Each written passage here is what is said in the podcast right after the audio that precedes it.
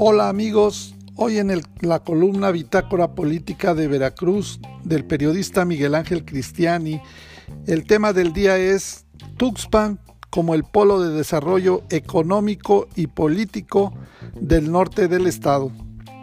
Pero antes saludamos a nuestros oyentes en el terruño veracruzano y más allá de las fronteras.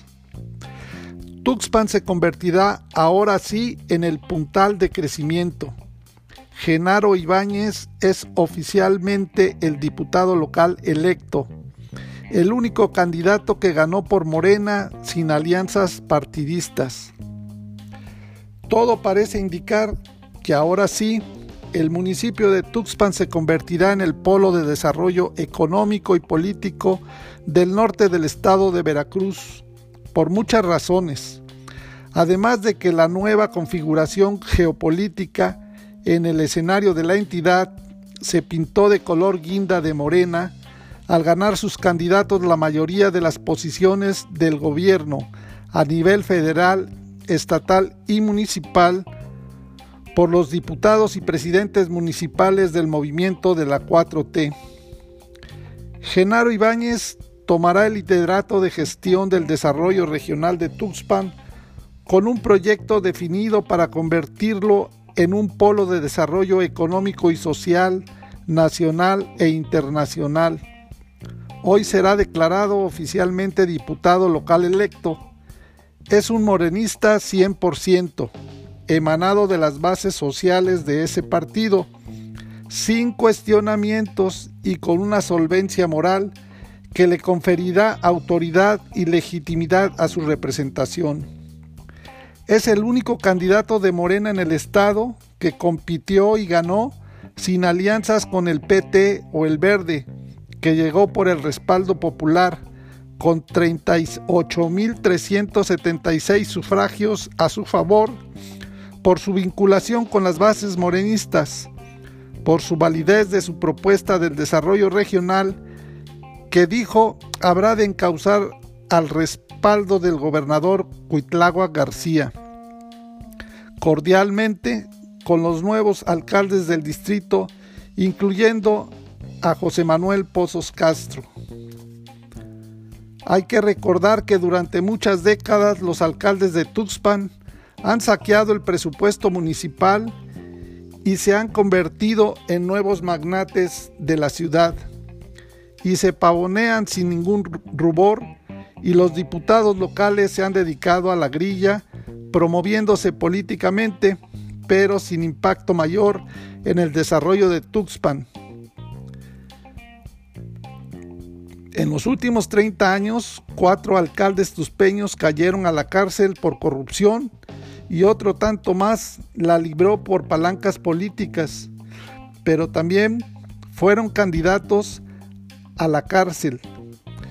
El nuevo diputado local tendrá que ser supervisor un celoso vigilante de que en su distrito la corrupción ya no retorne, de que no se tuerzan los caminos de la 4T y se responda a la demanda del pueblo de una verdadera transformación más allá del discurso. Enorme responsabilidad del profesor Genaro Ibáñez, pero como tiene prestigio de hombre honorable, no le será difícil, sobre todo porque está en la misma sintonía del gobernador del estado, pertenece a su corriente ideológica y política. Es mucho lo que se puede hacer por Tuxpan y la región, habiendo voluntad política, no solo choros. Ya Tuxpan no aguanta más corrupción, tendrá que dejar de ser botín de políticos, nido de ratas, negocio de empresarios fantasmas, del Club de Amigos del Garifio, de Mina de Oro Familiar, La Esperanza de México, de Tuxpan, no se puede romper. Morena tendrá que cumplir como en toda la región. Es ahí donde personajes honestos como Genaro Ibáñez tendrán enorme responsabilidad. Tendrá que chocar que se cumplan los principios morenistas de no robar, no mentir y nosotros agregaríamos resolver los problemas y demandas sociales, no engañar al pueblo. En un panorama electoral más amplio en el norte del estado de Veracruz, la mayoría de las alcaldías y diputaciones fueron ganadas por la coalición conformada por el Partido Verde, PT y Morena. En el puerto de Tuxpan, José Manuel Pozos Castro ganó la elección de manera contundente con 15.152 votos a favor. En el caso de las diputaciones, al igual que las alcaldías en el norte del estado, la mayoría de las posiciones fueron ganadas por la coalición Morena PT con el 51% de los votos. En Pánuco ganó Luis Fernando con 66 mil votos. En Tantoyuca, Roberto Francisco con 56 mil.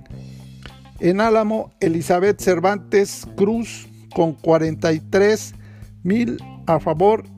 Y por lo último, en Tuxpan, Genaro Ibáñez Martínez con el 35% de las votaciones a favor del partido Morena, únicamente, sin ir en coalición con otros partidos.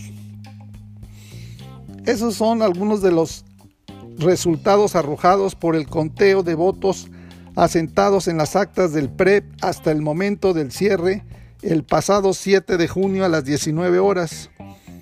Este miércoles se habrá de realizar el conteo de las casillas electorales en donde se tengan algunas dudas e impugnaciones, pero se considera que habrán de ser mínimas y los resultados tampoco habrán de variar. Contáctanos en nuestras redes sociales en internet www.bitácorapolítica.com.mx.